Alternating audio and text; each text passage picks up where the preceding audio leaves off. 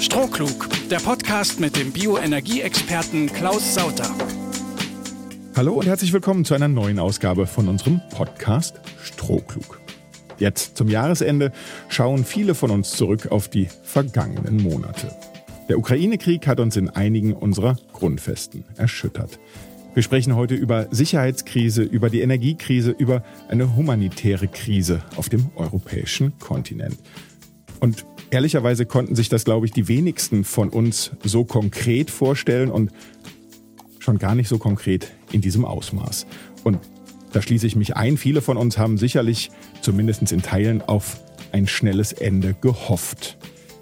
Nun werden uns die meisten Krisen über den Jahreswechsel hinaus begleiten und äh, sich mit dem Inkrafttreten des Ölembargos gegen Russland möglicherweise noch verschärfen. Die Frage in dieser Zeit ist immer die Frage nach der realistischen Einschätzung, und zwar der realistischen Einschätzung eines Branchenexperten, und zwar zu den Möglichkeiten, die uns in Sachen Energieversorgung und Energiesicherheit jetzt noch bleiben. Diese Frage werde ich heute mit Klaus Sauter, Gründer und Vorstandsvorsitzender der Verbio AG, diskutieren. Ich begrüße Sie bei mir hier im Studio und erwarte ein spannendes Gespräch. Hallo, Herr Sauter. Hallo, guten Morgen. Herr Sauter, vielleicht vorneweg, ähm, wenn uns Hörerinnen und Hörer schon länger verfolgen hier bei Strohklug, dann kann man sagen, es war ziemlich lange Funkstille hier auf dem Kanal. Der Podcast liegt äh, schon Monate zurück, der letzte. Woran lag's? Ich kann ja mal antizipieren, nichts los war jetzt nicht gerade bei Ihnen, oder? Nein, auf keinen Fall. Ich denke, das war eines der intensivsten Jahre in meiner beruflichen Karriere. Ich denke, es war absehbar, dass irgendwas in der Ukraine passiert. Seit Dezember 21 hatten wir die Meldungen bekommen, dass sich da irgendwas abspielt. Und äh, wir hatten versucht, uns bei Verbio darauf vorzubereiten. Nur, wir hatten wahnsinnige Verwerfungen im Kraftstoffbereich, die permanente Diskussion um die PCK, wie es dort weitergeht, ähm, Getreidepreise, die dort kurzfristig explodierten. Ich meine, mittlerweile hat sich alles wieder auf einem vernünftigen Niveau eingependelt. Aber das war eine sehr intensive Zeit und äh, jeden Tag was Neues. Das normale Geschäft während der letzten zwölf Monate war die Ausnahme. Es war jeden Tag was anderes. Und da muss man sich natürlich auf das Geschäft konzentrieren. Gleichzeitig sind wir auch am Wachsen. Ähm, wir haben viele neue Leute eingestellt, die müssen alle integriert werden. Also es war viel, viel zu tun. Und ehrlich gesagt hatte ich auch keine konkreten Botschaften, weil ich mir erst mal selber ein Bild machen musste, wohin die Reise geht. Wenn Sie sagen, Sie haben ein klares Bild, wohin die Reise geht, ich glaube, vielen Hörerinnen und Hörern geht es noch gar nicht so. Es stehen auch, wenn man täglich durch die Medien schaut, wenn man der Politik zuhört, äh, geht es, glaube ich, vielen eher so, dass, dass große Fragezeichen im Raum stehen. Gibt es aus Ihrer Sicht eine Lösung für die Energiekrise, über die wir gerade die ganze Zeit diskutieren? Also solange der Krieg weitergeht, gibt es kurzfristig keine Lösung. Wir haben einfach die letzten 16 Jahre verpennt. Man hat nichts vorbereitet, keinen Plan B in der Schublade. Und ehrlich gesagt, bei Plan A, nämlich den Ausbau der erneuerbaren Energien, ist man ja auch nicht vorwärts gekommen. Das heißt, es ist nicht fünf vor zwölf, es ist fünf nach zwölf. Es ist vor allen Dingen dramatisch für die Industrie. Wir haben Energiekosten, die zwischen 10 und 20 Mal so hoch sind wie in den USA. Und äh, auf dem globalen Markt sind wir Wettbewerber. Das heißt also, bestimmte Industrien wie Chemie, Stahl, die haben keine Chance, mit diesen Energiepreisen zu überleben. Ich sag mal, verantwortlich ist ganz klar die Politik. Nicht die aktuelle Regierung. Ich habe großen Respekt vor dem, was Herr Habeck dort veranstaltet und wie er sich dort einsetzt. Der spult ein irres Pensum ab. Sondern die Vorgängerregierung. Und äh, das heißt, der Staat muss die Strom- und die Gasrechnung für die Industrieunternehmen bezahlen. Und ich schätze mal mindestens die nächsten zwei oder drei Jahre. Passiert das nicht, findet eine flächendeckende Deindustrialisierung in Deutschland statt. Da braucht man nichts studiert haben, da braucht man kein Genie sein, muss man nur eins und eins zusammenzählen. Ich meine, wenn Sie, wenn Sie einen Faktor 10 oder 20 bei den Energiekosten haben, dann haben sie global im globalen Wettbewerb keine Chance. Mhm. Aber wie, wie konnte das passieren? Jetzt auch in der Rückschau, wenn Sie sagen, Sie haben Verständnis für die aktuelle Regierung, sozusagen, die sind auf, auf Notmodus, man tut, was man kann, auch äh, wenn man immer trotzdem das Gefühl hat, irgendwie, Sie haben die ganze Zeit die Welle im Nacken weiterhin. Ähm, wir haben ja dann in der Rückschau nicht nur eine Weichenstellung verpennt, sondern viele. Ich erinnere mich daran, irgendwann in den 90ern waren wir mal irgendwie, was, was Photovoltaik anbelangte, irgendwie schon weltweit Spitzenreiter. Kann man das festmachen? Gibt es irgendwie sozusagen einen zentralen Knotenpunkt, wo, wo wir sagen können, da sind wir falsch abgebogen? Oder wie kommt es jetzt, dass wir, gerade weil Sie auch die USA angesprochen haben, jetzt so im Hintertreffen geraten konnten? Der letzte große Leader in der deutschen Politik war Gerhard Schröder. Seitdem haben wir keinen Leader mehr. Es gibt niemanden, der die Richtung vorgibt. So. Und äh, das ist auch bei uns allen in der Industrie. Ich nehme jetzt nicht nur uns als Biokraftstoffproduzent, sondern es ist die gesamte deutsche Industrie. Es ist bei uns allen angekommen, dass keiner einen Plan hat. So, wie soll ich denn was investieren, das in die Zukunft gerichtet ist, wenn ich keinen Plan habe, beziehungsweise diejenigen, die die Spielregeln machen, auch keinen Plan haben? Und dieses ständige Hin und Her, dieses, das wollen wir nicht, jenes wollen wir nicht, das war äh, absolut kontraproduktiv. So, und deshalb konnte nichts investiert werden. Es wurden keine Weichen gestellt für die Zukunft. Und wir haben auf Kosten unserer Kinder gelebt. Ich meine, in dem Bereich Energieerzeugung ist die letzten 20 Jahre außer ein paar Windmühlen und ein paar Solarzellen nichts großartig investiert worden. So, und dann wussten wir alle aus der Industrie, irgendwann kommt der Punkt, da geht der Strom durch die Decke. Und die, die aktuelle Energiekrise hat nichts mit der Ukraine-Krise zu tun. Die Ukraine-Krise ist ein Brandbeschleuniger. Bereits im Sommer 21 konnte man den Anstieg der Strompreise beobachten. Am 20. Dezember 2021, also zwei Monate vor dem Krieg, hatte Gas schon mal 200 Euro gekostet. Also, wir alle wussten, da kommt was, wir wussten aber nicht wann. Und ab Sommer 21 hatte man es sehen können. Hm. So, und ich meine, Politik ist mehr als nur, ich sag mal, ein paar Werbeveranstaltungen oder sonst irgendwas machen. Politik ist der Auftrag, zu gestalten. Und natürlich gibt's immer Gewinner und Verlierer. Aber es ist der Auftrag der Politik, den Leuten klarzumachen, dass bestimmte Dinge einfach notwendig sind. Und Energieversorgung, das ist das Rückgrat unserer Industrie. Weil was haben wir denn? Wir haben keine Rohstoffe, wir haben kluge Leute, wir haben gute Technologien, aber für unsere Prozesse brauchen wir Energieerzeugung und das ist einfach versäumt worden, dafür einen klaren Plan zu entwickeln und alle mitzunehmen, wo wollen wir hin. Mhm. So, wenn man nichts macht, dann äh, fährt das Ding irgendwann vor die Wand. Da stehen wir jetzt. Und jetzt muss man einen Plan machen, zwangsläufig, wie geht's weiter? Aber ehrlich gesagt, da sehe ich im Moment auch noch nichts, außer dass man mit Wohltaten, mit finanziellen Wohltaten die Menschen ruhig stellt. Mhm. Der Tsunami ist immer noch auf dem Wasser, der ist noch gar nicht auf Land getroffen. Weil ich meine, mit Geld hält man den weg. Bevor wir vielleicht gleich auch über ähm, einen ganz konkreten Fall sprechen, nochmal das Fehlen von Führungspersönlichkeiten haben Sie eben benannt.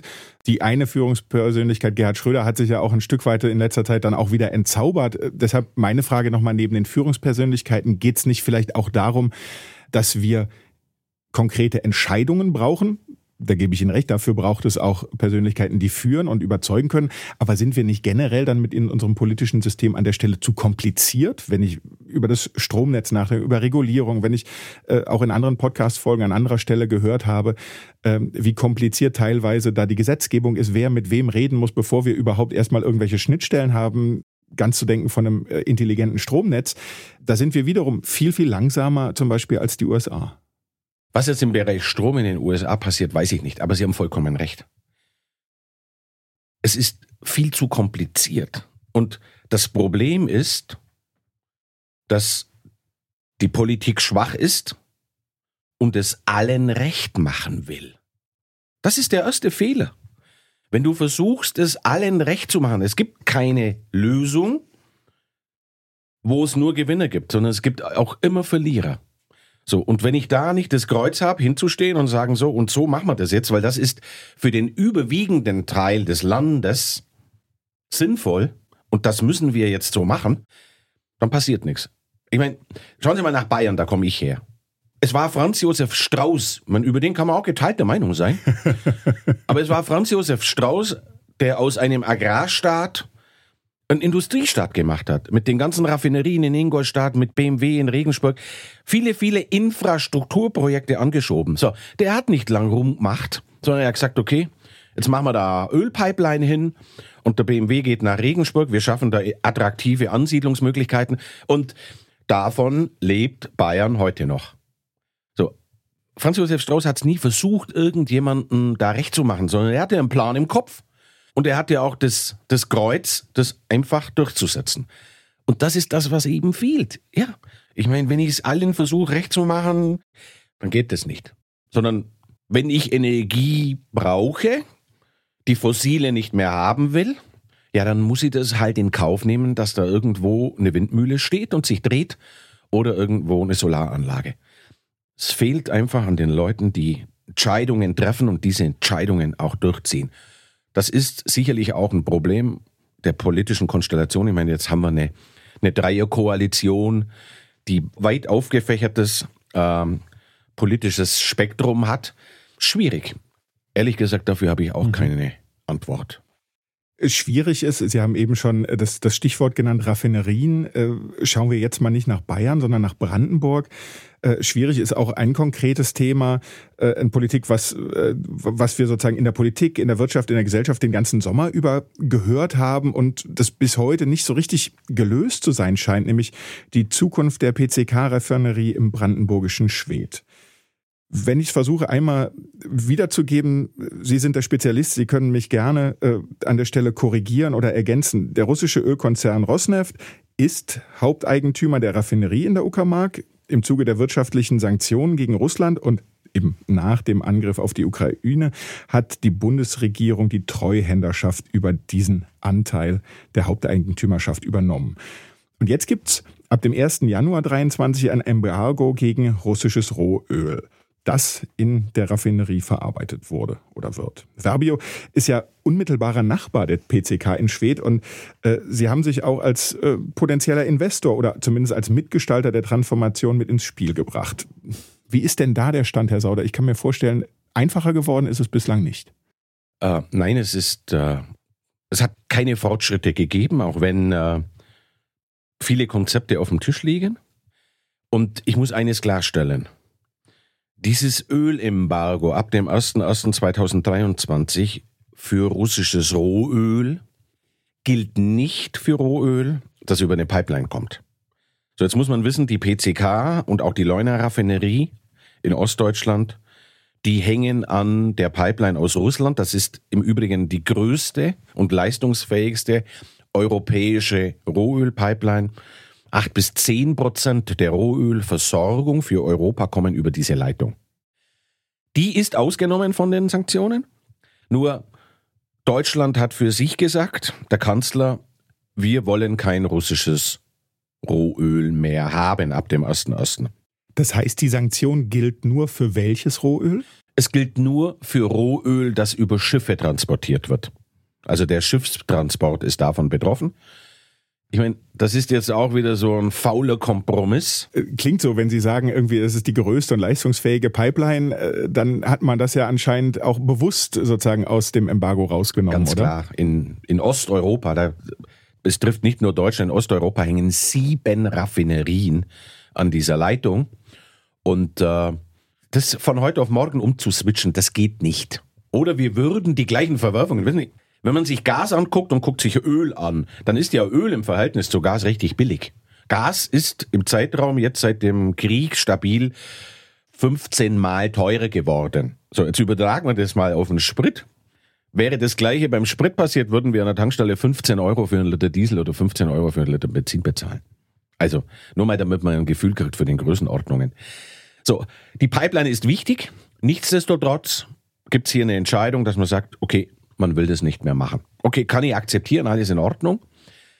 Nur das wird einfach dazu führen, dass die Kapazität in der PCK, ich schätze mal, ab Januar nur noch ungefähr bei 50 Prozent liegen wird, weil ohne die Druschba-Pipeline, ohne die russische Pipeline wird man maximal 50 bis 60 Prozent des Rohöls über alternative Pipelines Danzig äh, und Rostock dort reinbringen mhm. können. Also äh, ich würde mal sagen, die Situation für die PCK ist dramatisch.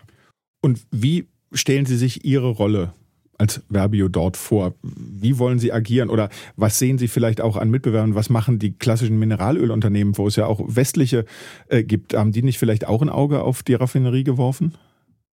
Also wir wollen ja klimaneutral werden bis 2045 und es gibt auch einen Plan bis 2035. Das heißt, alle wissen, dass in Europa Raffineriekapazität die nächsten zehn Jahre verschwinden muss. So jetzt, wir haben, wir haben die PCK und haben dort die Gesellschafterstruktur. Rosneft ist ja nur ein Gesellschafter. Es ist noch die Shell, es ist noch die Eni, das ist die italienische Ölgesellschaft. Und äh, die haben natürlich auch eigene Interessen. Die betreiben ja eigene Raffinerien. So, und alle wissen, irgendwo muss jetzt dann irgendwann das Licht ausgemacht werden. Und da konzentriere ich natürlich mich darauf, dass das nicht in meiner eigenen Raffinerie ist, sondern das möglichst irgendwo anders. Jetzt alle von denen haben auch eigene Raffinerien. Nur die Rosneft hat nur Raffineriebeteiligungen. Also in der PCK, aber auch in Ingolstadt, in der Bayern Oil und in der Miro in Karlsruhe. Die sind also immer nur mit Anteilen damit drin. Und diese Raffinerien, wo, wo eben unterschiedliche Interessen da sind, die haben ganz schlechte Karten. Ich meine, vor dem Ukraine-Konflikt war die PCK eigentlich als Raffinerie gesetzt, weil durch den Gesellschafter hatte man auf jeden Fall immer einen Zugang zum Rohstoff, weil die Rosneft ist Rohölförderer, perfekte Situation. Da gibt es eine Interessenlage, die Russen wollen ihr Rohöl verkaufen und damit war die PCK gesetzt. Also sie war, kann man sagen, äh, der stärkste Löwe in der Prärie. So, und jetzt hat sich die Situation geändert seit dem Ukraine-Krieg. Der ehemals stärkste Löwe ist massiv angeschlagen und selbst ein Löwe, wenn er keine Kraft mehr hat, ist in Gefahr, von anderen Tieren gefressen zu werden. Und das ist das, was im Moment gerade passiert. Nur, da sind wir schon wieder an dem Thema. Man hat dort die Treuhänderschaft übernommen und jetzt geht's halt darum, Entscheidungen zu treffen. Wir haben unsere Ideen präsentiert, aber wir haben nichts mehr gehört.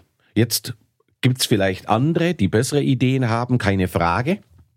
Aber Stand heute ist es so, dass jetzt einfach mal nur die Kapazität der Raffinerie runtergefahren wird. Das heißt, das Spannungsfeld der Entscheidungen, in dem wir uns bewegen, für die deutsche Politik jetzt hieße auf der einen Seite der PCK in Schwedt den Hahn zu drehen, damit man die Energiewende sozusagen gestalten kann und auf der anderen Seite die aktuelle Versorgungssicherheit herzustellen und deshalb zu schauen, wie man sie weiter betreibt und wie man sozusagen die Raffinerieleistung hochhält?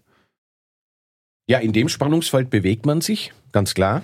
Nur, ich meine, kurzfristig wird es jetzt schon irgendwie weitergehen. Und es geht ja nicht um den Hahn zudrehen, jetzt kurzfristig, sondern es wird einfach weniger Rohöl da sein. Die Leistung der Raffinerie geht runter, die Kosten steigen. Aber ich meine, das ist jetzt, das geht trotzdem weiter. Mhm. Worüber ich rede, ist, eine mittelfristige oder eine langfristige Lösung anzuschieben. Ich bin da durchaus der Meinung, dass die PCK auch eine Zukunft hat nach dem Rohöl. Also auch wenn da kein Rohöl mehr verarbeitet würde. Wir sitzen dort im, im, auch im landwirtschaftlichen Rohstoffgebiet. Äh, Brandenburg hat minderwertige Getreidequalitäten, die sich nur als Futtermittel äh, eignen. Sie denken da, schon wieder in Stroh. Ja, ja, klar. Logisch. Ich meine, deshalb sind wir ja auch damals mhm. in die PCK gegangen. Nicht nur, weil wir eine Raffinerie haben, sondern weil wir auch den Rohstoff ums Haus haben und mhm. eine perfekte Infrastruktur in der PCK. Das heißt also, wir können da unseren Beitrag leisten, aber mehr auch nicht. Entscheiden muss jetzt derjenige, der die Entscheidungsbefugnis an sich gezogen hat. Mhm. Und das ist das Bundeswirtschaftsministerium, dadurch, dass man die Treuhänderschaft übernommen hat vom größten Gesellschafter, nämlich Rosneft Deutschland, ist es jetzt eigentlich auch an der Zeit, Entscheidungen zu treffen. Und ich sehe da im Moment nichts. Soll nicht heißen, dass da im Hintergrund nichts läuft, aber ich meine, es vergeht ein Monat nach dem anderen. Der 1. Januar 23 ist jetzt nicht mehr weit. Da gibt es dramatische Veränderungen. Ja, schauen wir mhm. mal.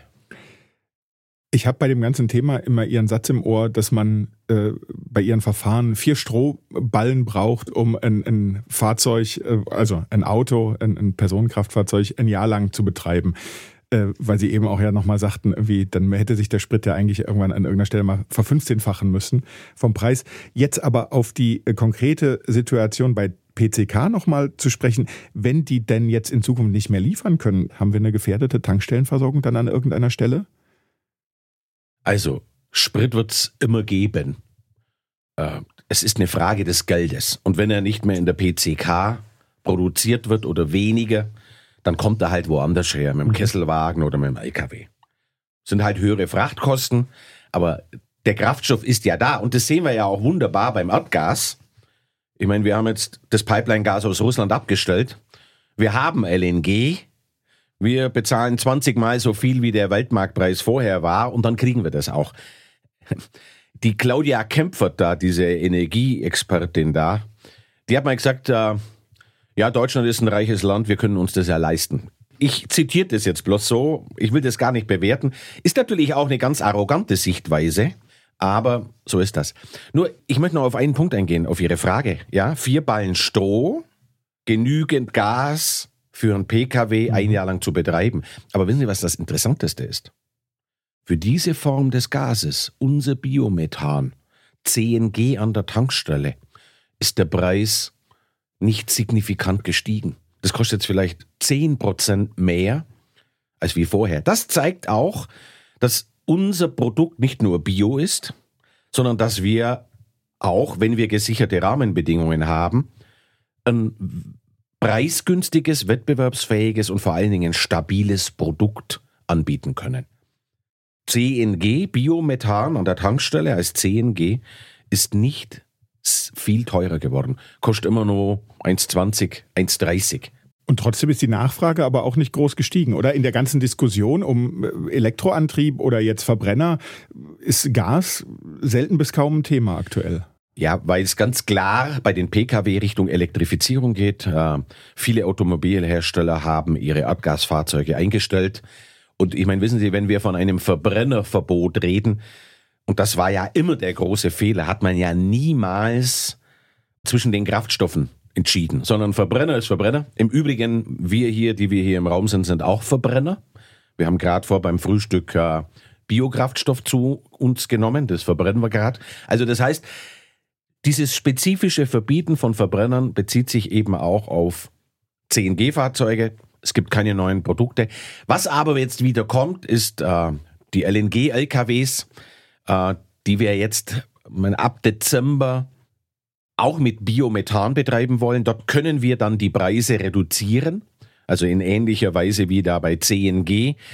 Es hat äh, leider ziemlich lang gedauert, bis wir in der Lage waren, dieses Produkt anzubieten. Aber jetzt im Dezember geht's los und dann im Frühjahr, so langsam wird sich das steigern. Ähm, dass diejenigen, die als Spediteure umweltbewusst gehandelt haben und ihren Fuhrpark umgestellt haben von dreckigen Dieseln auf, äh, auf saubere Erdgasfahrzeuge, und die haben in der Vergangenheit, die vergangenen Monate sehr gelitten. Ein Kilogramm LNG hat teilweise 5 Euro gekostet. Meine, gegen 2 Euro oder 2,20 Euro beim Diesel ist man damit überhaupt nicht wettbewerbsfähig. Aber diesen Spediteuren können wir jetzt das richtige Produkt anbieten zum richtigen Preis, weil wir brauchen keine 300 Euro pro Megawattstunde fürs Gas, äh, was uns im Moment gerade die Norweger oder die Amerikaner, unsere ganzen Freunde was die uns im Moment gerade abnehmen. Mhm. Jetzt beim, beim Verbrennen hier im Raum nehme ich mich immer akut aus. Ich versuche gerade sozusagen so wenig verbrennen wie möglich. Oder ich will die Reserven abbauen, die ich noch habe. Da sind leider einige von da an der Stelle. Aber müssen Sie aber mehr verbrennen. Das, genau, weniger tanken, weniger mehr tanken, verbrennen. mehr verbrennen. Ich, ich bemühe mich äh, sozusagen, den Bewegungsmotor entsprechend in Schwung zu halten. Aber das ist vielleicht auch ein guter Anschluss an meine nächste Frage, nämlich äh, wenn wir sozusagen jetzt mal von Verbio wegschauen auf den deutschen Mittelstand generell. Sie haben eh eingangs schon gesagt, die Industrie wird es sehr, sehr schwer haben in Deutschland in den nächsten Jahren, was, was die Energiepreise anbelangt. Aber generell, was macht diese Energiekrise mit dem deutschen Mittelstand? Und äh, dann gibt's ja auch noch das Thema, da sind wir jetzt wieder bei den Energieunternehmen, da zählen Sie auch dazu, was, was macht die Übergewinnsteuer? Freuen Sie sich darauf? Ja, also bei diesem Begriff Übergewinnsteuer, da kriege ich eine Gänsehaut. Ich meine, in unserer Unternehmensgeschichte da gab es Zeiten, da haben wir unter politischen Entscheidungen gelitten. Da haben wir richtig viel Geld verbrannt. Da konnten wir selber nichts dafür. Da gab es politische Ankündigungen, die dann einfach nicht kamen. So. Weil es ein sehr, sehr regulierter Markt war oder ist. Ist. So, wer hat denn da unsere Verluste übernommen?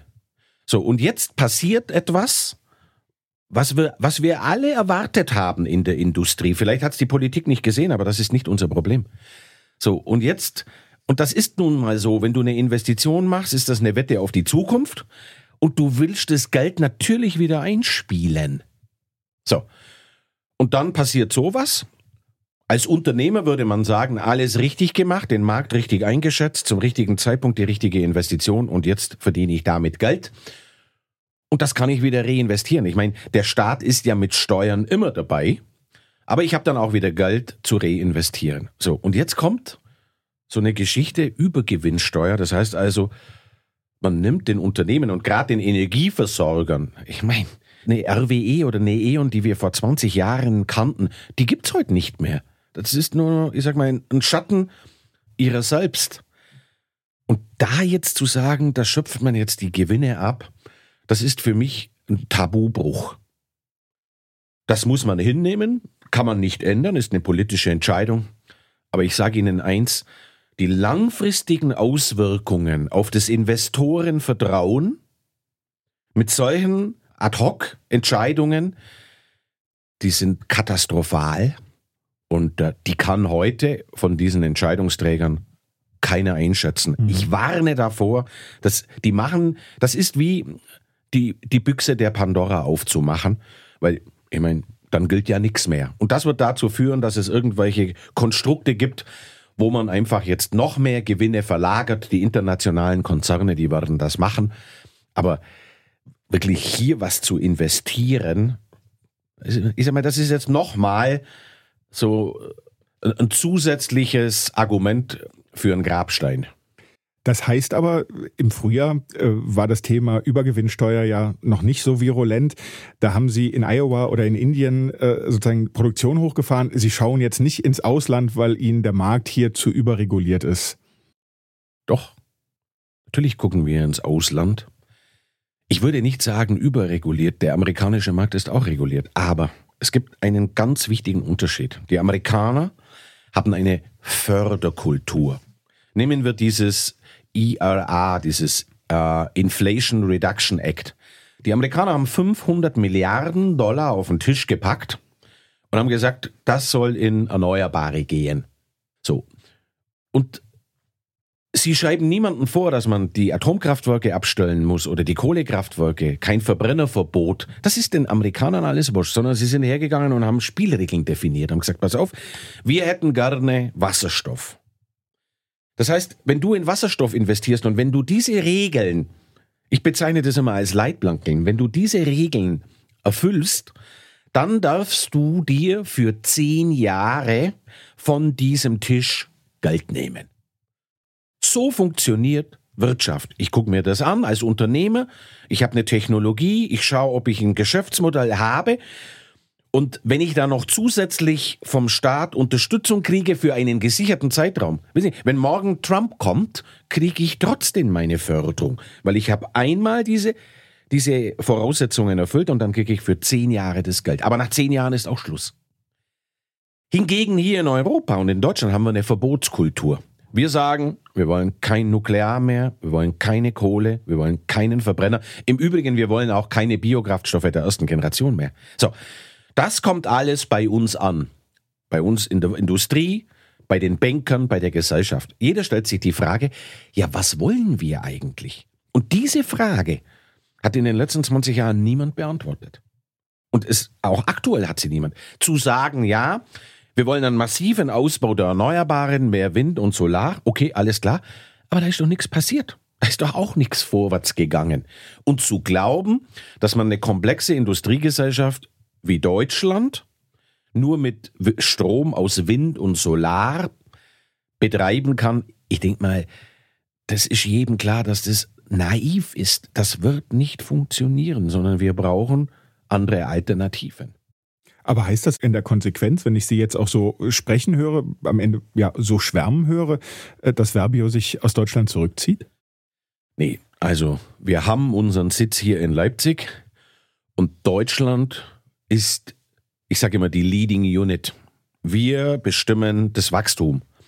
Es ist nur so, dass die Investitionen in neue Kapazitäten im Moment eben nicht in Deutschland stattfinden, weil, wie gesagt, wir können ja gar nichts entscheiden, weil wir ja nicht wissen, wo wollen die eigentlich hin. So deshalb, wir haben jetzt über 100 neue Mitarbeiter begrüßen dürfen bei der Verbio, hauptsächlich hier in Leipzig. Wir bauen unsere Engineering-Abteilung aus. Äh, wir haben mittlerweile elf verschiedene Nationen hier in Leipzig, also das Ganze wird auch bunter. Und es ist auch nicht so, dass alles Friede, Freude, Eierkuchen wäre dort in den USA und auch in Indien. Wir sind da auf einem guten Weg, wir haben große Fortschritte gemacht, aber da steckt schon noch äh, Arbeit oder da müssen wir schon noch Arbeit reinstecken, damit wir das da hinkriegen, wo wir es hinkriegen wollen. Wir sind da sehr optimistisch. Und trotzdem, der, der große Teil des Ausbaus wird jetzt hauptsächlich in den USA stattfinden. Ich meine, dieses Förderpaket der US-Regierung, das ist natürlich ein starkes Argument, weil es reduziert ja auf der anderen Seite auch unsere Investitionskosten und unterstreicht einmal mehr den Pragmatismus und vor allen Dingen die Attraktivität des US-Marktes für unser Geschäftsmodell. Das sind ja jetzt quasi schon mittel- bzw. langfristige Perspektiven. Haben Sie auch konkrete Punkte für 2023? Also in äh, 2023 äh, laufen durchaus erhebliche Investitionen in Deutschland. Allerdings, wie gesagt, keine zusätzlichen Kapazitäten, sondern wir bauen ein Tankstellennetz. Äh, wir wollen jetzt unser Biomethan eben nicht nur in Gasform, sondern auch in verflüssigter Form an die Tankstelle bringen. Hauptsächlich für Spediteure. Dann äh, laufen kleinere Investitionen zur Verbesserung der Wirtschaftlichkeit in Schwedt, in Zörbig, in Bitterfeld. Ähm, und dann wollen wir anfangen äh, mit äh, unserer neuesten Technologie, wo wir praktisch auf Basis unseres Biodieselmoleküls, es ist ja eigentlich nicht, was ist Biodiesel? Richtig wäre Rapsöl-Methylester. Wir nehmen Rapsöl und machen Methylester. Und auf Basis dieses Moleküls wollen wir eine neue Anlage bauen in Sachsen-Anhalt, wo wir Basiskomponenten für die chemische Industrie herstellen, weil die, die Chemieindustrie kann man nicht dekarbonisieren, die braucht das C-Atom, die braucht den Kohlenstoff für den ganzen Kunststoff, den man da produziert. Und diesen, diesen Kohlenstoff, der heute hauptsächlich aus dem Rohöl kommt, den wollen wir perspektivisch ersetzen durch äh, ein grünes Kohlenstoffatom. Da werden wir jetzt anfangen, die Anlage zu bauen. Aber das sind alles Verästelungen. Im Grunde genommen wollen wir raus aus der Energie in andere Anwendungen, weil uns das einfach zu heiß wird. Das ist eine Hängepartie. Also das heißt, es geht mehr in andere Bereiche und die Erweiterung der Kapazitäten, Produktionskapazitäten äh, findet hauptsächlich in den USA statt, in Indien und wir sind gerade auch noch auf der Suche nach anderen Standorten auf der südlichen Hemisphäre. Ziel ist es, ein globales Netzwerk aufzubauen an Produktionskapazitäten, hauptsächlich auf Agrarreststoffen. Und da gibt es ja Milliarden Tonnen weltweit, die jedes Jahr auf den, auf den Feldern verrotten. Und das wollen wir aufbauen mit der entsprechenden Logistik dazu und dann schauen wir, ähm, wo sich die attraktivsten Bedingungen bieten für, für, die, für den Verbrauch oder ja, die Nutzung der Moleküle. Und dann bringen wir sie dorthin, wo sie benötigt werden. Abschließend vielleicht, wir haben ja jetzt viel auch, also wir haben über Perspektiven gesprochen, die Sie sehen, die Sie fürs Unternehmen sehen, aber auch äh, für den Markt und äh, für die Länder generell. Sie haben sich für den 19. Dezember 2022, könnte man meinen, selber ein, ein kleines Adventskalendertürchen gepackt. Irgendwie vor knapp zwei Jahren war es der S-DAX und äh, jetzt ist der Aufstieg in den M-DAX da. Ist das etwas, worauf Sie mit dem Team anstoßen können? Ist das was, was wichtig ist für das Unternehmen oder ist das einfach nur ein weiterer Schritt und in zwei Jahren stehen wir hier und reden über den Aufstieg in den DAX? Das ist wie im Fußball. also ja. Natürlich will man in die Champions League. Aber wenn wir kommen aus der Regionalliga und dann S-DAX, Landesliga, so jetzt sind wir im M-DAX, das ist die zweite Bundesliga. Aber Sie wissen auch, wenn man so schnell aufsteigt, zunächst mal freut man sich, klar, logisch. Ähm, da knallen die Sektkorken. Aber das Ganze ist ja auch eine Bürde. So, die, die Aufgabe, und wenn man die Trainer dann immer hört nach dem Aufstieg, die ist dann immer die, ja, wir müssen dann die Liga halten. Also ähm, ich denke, dass es nicht so schnell geht, dass wir in zwei Jahren wieder hier stehen. Aber perspektivisch wollen wir da schon hin. Aber wir müssen uns erstmal stabilisieren. Und äh, wir haben eine gute Mannschaft äh, und natürlich auch Frauschaft. Und äh, positive Perspektiven, aber es kommen viele neue Leute rein. Wir müssen Personal aufbauen. Die kennen die Strukturen nicht, die muss man integrieren. Das ist eine große Herausforderung und darum geht es jetzt. Also erstmal stabilisieren, sich dort einnisten im MDAX. Da geht es ja vor allen Dingen um stabile Ertragssituation, dass wir stabil Geld verdienen, eine vernünftige Entwicklung haben im Aktienkurs, lauter solche Sachen. So, das müssen wir jetzt machen und äh, ich denke mal, da ist zwei oder drei Jahre ein guter Zeitraum und dann schauen wir mal, äh, wie es weitergeht. Mhm. Ich meine, diese Aufnahme in dem MDAX ist ja nur ein Resultat unserer Arbeit. So, das heißt, wir haben eine gute Arbeit gemacht, jetzt kommen wir dahin. Können wir das fortsetzen, beziehungsweise sogar noch verbessern, dann ist als logische Konsequenz dann irgendwann einmal der nächste Schritt drin. Aber es liegt halt immer darum, dass man auch eine ordentliche Arbeit abliefern muss. Deshalb, euphorisch bin ich deshalb nicht, sondern immer mit den Füßen auf dem Boden bleiben und äh, die Dinge sauber und konzentriert und vor allen Dingen sorgfältig abarbeiten. Und wir sprechen in der nächsten Ausgabe von Strohklug und vielleicht kann man so viel sagen, die wird nicht wieder so lange hin sein, wie wir seit der letzten Folge warten mussten. Denn ich glaube, es wird sich weiterhin viel verändern in diesem Markt. Und ich glaube auch, äh, Sie haben uns weiterhin viel zu erzählen. Deshalb sage ich an dieser Stelle vielen herzlichen Dank für das Gespräch, Klaus Sauter. Und äh, auch an unsere Hörerinnen und Hörer vielen Dank fürs Zuhören. Alles klar. Ich bedanke mich auch für das nette Gespräch. Und es dauert nicht so lang. Weil äh, ich denke mal, 23 wird schon ein bisschen ruhiger. also, bis zum nächsten Mal zu einer neuen Ausgabe hier von Strohklug. Und äh, das noch als kleiner Hinweis: Wir sind zu finden bei Apple Podcast, bei Deezer, bei Google Podcast und Spotify und natürlich auch im Web auf strohklug.de. Abonnieren tut nicht weh, ganz im Gegenteil. Und äh, eine Bewertung dalassen, darüber freuen wir uns auch. Also, schöne Zeit und wir hören uns.